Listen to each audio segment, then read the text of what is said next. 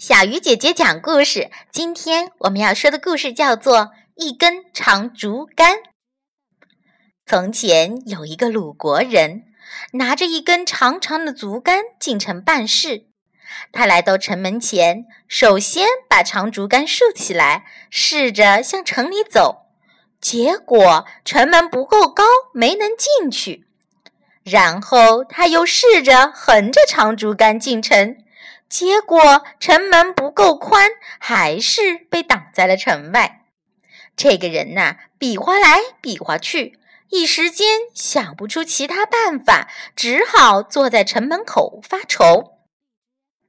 正在他束手无策的时候，一位旁观的老人走过来，告诉他说：“我虽然不是什么圣人，但见过的事情太多了。”我给你出个主意，你为什么不在长竹竿上动动脑筋呢？你去找把锯子，把这根长竹竿锯短了，不就可以通过城门了吗？那人听完老人的话，茅塞顿开，心想：“嘿，这可真是一个好主意，为什么我就没有想到呢？”于是他按照老人所说的，从别人那儿借来一把锯子，把长竹竿从中间截开，一根长竹竿就变成了两根短竹竿。鲁国人很顺利地拿着竹竿进了城。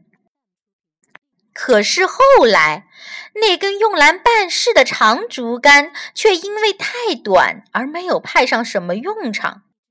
听说这件事的人都觉得这个人太可笑了。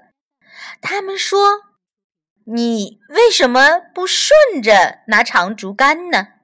那样的话，不用截断长竹竿，也可以进城呢。”亲爱的小朋友，今天这个故事给你有什么样的启发呢？欢迎通过微信或者在故事下方给小鱼姐姐留言呢。好了，小鱼姐姐讲故事，今天就到这里了。小朋友，我们明天再见。